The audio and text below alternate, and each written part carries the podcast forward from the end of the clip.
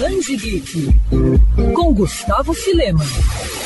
Tiago Ferreira é um rosto bem conhecido entre leitores de quadrinhos. Desde 2015, ele toca um canal no YouTube focado em resenhas de gibis e também em notícias que envolvam o mundo da nona arte. Mas em 2019, ao lado do escritor Ferrez, decidiu dar um passo adiante, criar uma editora. E foi assim que surgiu a Comic Zone. De lá para cá já foram lançados diversos títulos de diferentes artistas. A lista já é enorme e nela podemos destacar HQs como Mundo Pet, Paul está morto quando os Beatles perderam McCartney e Eternal Eternauta 1969. Recentemente, a editora anunciou o Retorno do Messias. Escrita por Mark Russell, a história traz o retorno de Jesus Cristo, que é acompanhado pelo Solar, o super-herói que defende a Terra. Para falar um pouco mais dessa novidade e sobre a editora, o Band Geek de hoje entrevista o Tiago Ferreira. Tiago, seja muito bem-vindo. A gente já começa com aquela pergunta mais clichê, né? Como e quando surgiu a editora? O que te motivou para dar vida a esse projeto? Fala, Gustavo. Primeiramente, obrigado pelo convite, né? Sempre um prazer poder falar um pouquinho da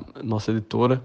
Então, a Comic Zone, enquanto canal de YouTube, ela existe desde 2015 e ela surgiu bem uh, despretensiosamente, né? Eu queria apenas um lugar para falar sobre quadrinhos, né? E aos poucos ela foi crescendo e ganhando mais espaço e mais importância dentro do que a gente batizou de Gibisfera, né?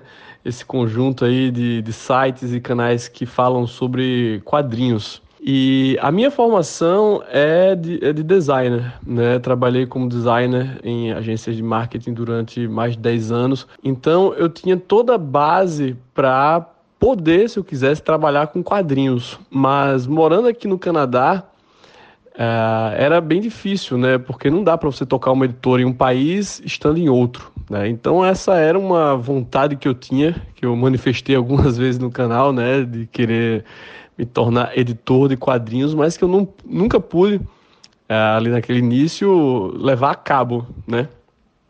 Então é, fiquei com essa vontade aí durante um tempo, até que o Ferrez, grande escritor aí, ele entrou em contato comigo no Instagram.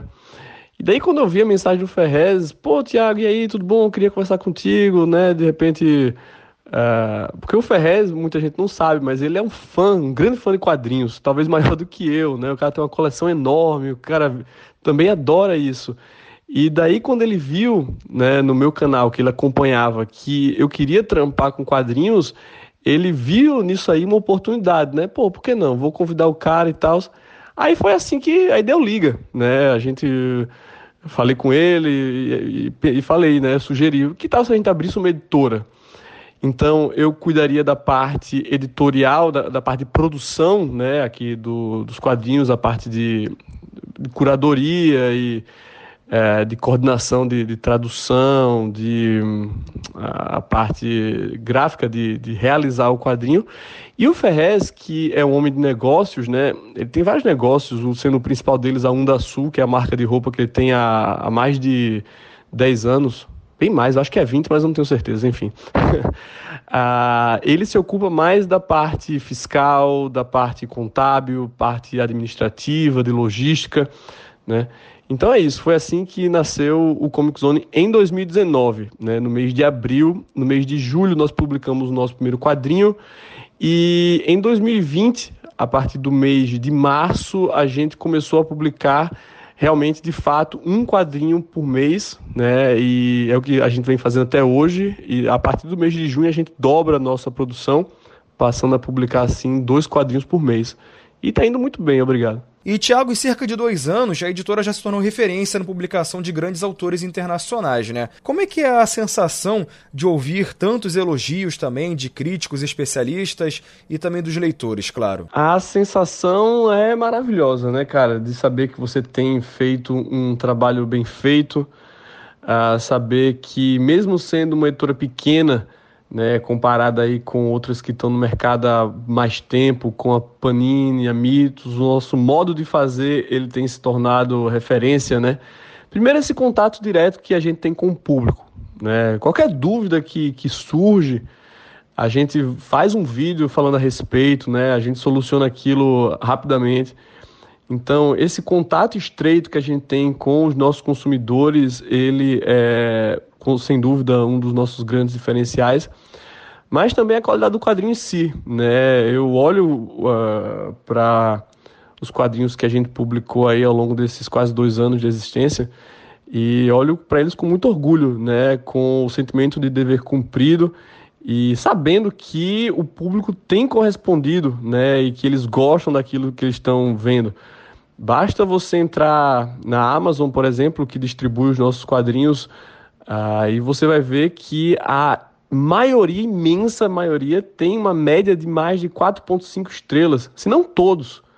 Né? Então, esse, isso é o nosso maior, a nossa maior recompensa, né? Ver que o público tem gostado, que eles têm comprado, que eles têm compartilhado os nossos vídeos falando a respeito das nossas obras, que eles uh, têm emprestado os nossos livros para os familiares, para as namoradas, para os primos, sabe? É, é, muito massa, é muito legal ver esse, esse sentimento de, de comunidade mesmo que a gente conseguiu uh, criar em torno da nossa marca. Como é que funciona o processo de publicação da editora? Como é que é feita a escolha dos títulos? Bem, sobre esse processo de publicação da editora, eu sou o responsável pela curadoria, né? E eu tenho uma vantagem enorme nesse sentido porque eu moro no Canadá, né? Há 11 anos eu moro na cidade de Montreal, que é uma cidade bilíngue, né? Talvez a mais bilíngue do Canadá. E sendo bilíngue, aqui a gente recebe quadrinhos não só dos Estados Unidos, mas também da França que é um dos maiores mercados, maior até que os Estados Unidos, né? Muita gente não sabe disso, mas a França é um mercado muito maior que os Estados Unidos em termos de quadrinhos e a gente recebe tudo isso aqui na cidade de Montreal. Então eu costumo dizer que essa cidade aqui é o melhor lugar para se ler quadrinhos no planeta, porque a gente recebe não somente a produção norte-americana, mas a francesa, né, de a gente também recebe a produção japonesa, né, já que a França é o segundo maior mercado consumidor de mangás depois do Japão. Então eu estou realmente aqui num lugar privilegiado. Então estou sempre de olho nas novidades, né? Estou sempre frequentando sebos, comic shops, sempre conversando a respeito das novidades. E sempre que eu acho que tem alguma coisa com potencial a ser explorado no Brasil, eu, eu costumo dizer que o, que o Ferrez, meu sócio, ele é o meu primeiro cliente. Né? Então eu faço uma lista uh, do que eu acho que há de interessante aí para ser publicado e submeto a ele. E digo para ele os prós, né? Olha só, a gente deve publicar isso por isso, por isso e por isso. E daí ele né, me dá o, o seu carimbo de aprovação e a gente corre atrás. Né? Então, também por morar aqui fora, uh, e ter uma certa facilidade com as línguas, né, tanto o francês e o inglês, fica muito mais simples de entrar em contato com os licenciantes na Europa, nos Estados Unidos. Né, muito dificilmente a gente tem problemas para licenciar os quadrinhos que nos interessam. Então é isso, é ficar atento, né? É ficar sempre ligado no que há de interessante e, e, e tentar trazer isso para o Brasil. Né? A gente tenta priorizar autores que ainda não foram revelados aqui, Uh, no mês que vem, por exemplo, a gente vai estar trazendo um autor turco. A gente tem apostado bastante na produção argentina, que durante muito tempo foi uh, ignorada no Brasil. Né? Então, nós, nós trouxemos autores como Carlos Trídio, Alberto Breccia, Carlos Sampaio, Francisco Solano Lopes, é, autores mais contemporâneos da Argentina também, como Diego Agrimbal, uh, os franceses como o Marc-Antoine Mathieu, François Bouc, é, um espanhol, talvez o maior quadrinista espanhol ainda vivo, que é o Carlos Jiménez, né, que nós trouxemos em Paracoelhos. Enfim, estamos sempre tentando trazer é, coisas bacanas e que ainda continuam inexplicavelmente netas no Brasil. E Thiago, vocês estão com alguns títulos bem interessantes programados para agora, né? Como por exemplo o Retorno do Messias. E esse quadrinho mexe com um tema muito polêmico, que é religião. Isso de alguma forma preocupa vocês na editora? Pois é, uh, o Retorno do Messias é um, é, é um título com bastante potencial para dar o que falar. nos Estados Unidos mesmo, quando foi anunciado pelo, pela DC Comics, né, que é a casa do Superman, do Batman, ah, isso aí causou uma reação forte dos grupos conservadores cristãos, né, que organizaram aí abaixos assinados para ah, impedir o lançamento desse quadrinho E funcionou, né? Porque pouco depois da realização aí desses abaixo-assinados que contaram com mais de 250 mil assinaturas, a DC Comics disse que não iria mais publicar o quadrinho, né? Só que alguns meses depois, uma editora um pouco menor, aliás, bem menor, chamada Arroy Comics, comprou os direitos e acabou publicando esse quadrinho nos Estados Unidos. Então, quando a gente foi atrás dele, a gente já sabia que podia causar um, um certo estardalhaço por aqui, né? É, principalmente vista a situação política, social no Brasil hoje em dia. Né? E, para ser bem sincero com você, é até desejado. Né? Confesso que eu fico até curioso saber como é que algumas autoridades aí da, da comunidade evangélica iriam reagir lendo o retorno do Messias. Vamos ver. E Thiago, se você fosse escolher algum lançamento como Xodó, o que deu mais orgulho de ter lançado, qual você escolheria? Poxa, essa é difícil, viu? O pessoal sempre fala que é como escolher um filho e, e é verdade. Mas. É, ah, eu tenho alguns xodós. Eu gosto muito do Eternauta 1969 uh, escrito pelo Hector Osterheld com desenhos do Alberto Breccia, porque foi o primeiro quadrinho argentino que nós publicamos aqui na editora, né, e que abriu as portas aí para esse mercado depois que a gente sentiu uma recepção muito positiva do público. Uh, inclusive, a gente ganhou um prêmio HQ Mix com ele, né, em 2019, como melhor, melhor quadrinho internacional lançado no Brasil naquele ano. Também gosto muito do Paraquedos, né, do Carlos Jiménez, porque o Carlos Jiménez, que é considerado o maior quadrinista da, da Espanha, é, é um quadrinho muito triste, revoltante até, eu diria, um quadrinho biográfico em que ele conta a infância dele nos lares do auxílio social durante a ditadura do general Franco na Espanha. Né? É um quadrinho muito, muito, muito bom, sabe? É uma obra-prima que eu fico feliz de ter podido trazer para o Brasil.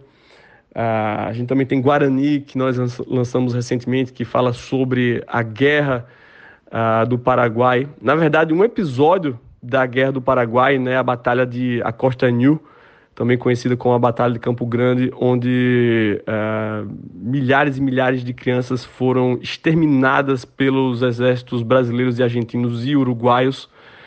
Então, é um quadrinho assim também muito potente. É, Bem, se você deixar, eu vou mencionar aqui mais uns cinco, então vou ficar só por esses três. Mas eu gosto de todos. Cada projeto é um pouco especial, sabe? É realmente um, um presente poder trabalhar com o que a gente gosta. E para ficar por dentro de todas as novidades envolvendo a editora Comic Zone, é só ficar ligado no canal da editora e também aqui no Band Geek na Band News FM Rio. Quer ouvir essa coluna novamente? É só procurar nas plataformas de streaming de áudio.